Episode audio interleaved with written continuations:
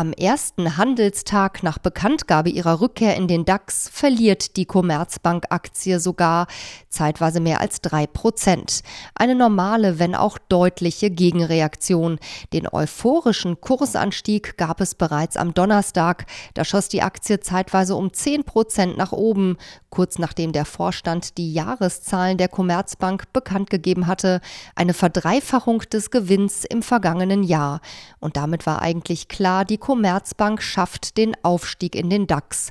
Für die Bank selbst habe das eine große Bedeutung, sagt Uwe Streich von der Landesbank Baden-Württemberg. Die Commerzbank war nicht nur seit viereinhalb Jahren nicht mehr im DAX. Sie war sogar eines der Gründungsmitglieder des Index. Und insofern war das ein harter Schlag für das Unternehmen, sozusagen nicht mehr der Belletage der deutschen Börsenlandschaft anzugehören. Ausgerechnet der insolvente Zahlungsdienstleister Wirecard, dessen Vorstand sich nun wegen mutmaßlichen Bilanzbetrugs vor Gericht verantworten muss, hatte die Commerzbank vor viereinhalb Jahren aus dem DAX verdrängt.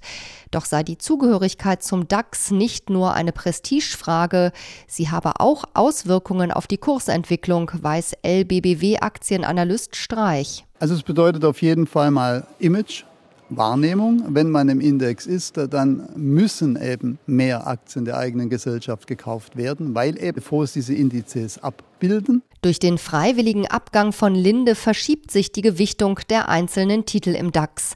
Und mit Linde verliert der DAX sein wertvollstes Unternehmen mit einem Börsenwert von zuletzt 150 Milliarden Euro.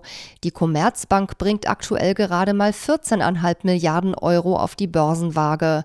Ein schwerer Verlust für den Finanzplatz Deutschland, sagt Fondsmanager Christian Kahler von der privaten Vermögensverwaltung Kahler und Kurz Capital. Für die deutsche Börsenlandschaft ist es natürlich ein Riesenverlust, dass Linde das Land letztendlich verlässt, zumindest rechtlich gesehen oder als, als Börsenplatz in die USA geht, weil Linde natürlich schon die letzten Jahre zum Aushängeschild wurde und mit dieser Größe auch wirklich ein Global Player geworden ist während äh, Commerzbank natürlich ein paar Ligen tiefer spielt. Mit der Commerzbank kehrt immerhin ein Mitglied der ersten Stunde zurück in den DAX.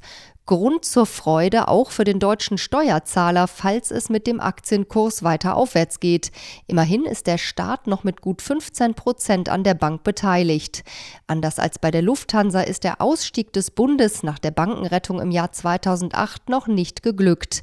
Allerdings müsste der Aktienkurs auf mehr als 25 Euro je Aktie steigen, damit der Bund ohne Verlust aus der Commerzbank-Beteiligung herauskommt.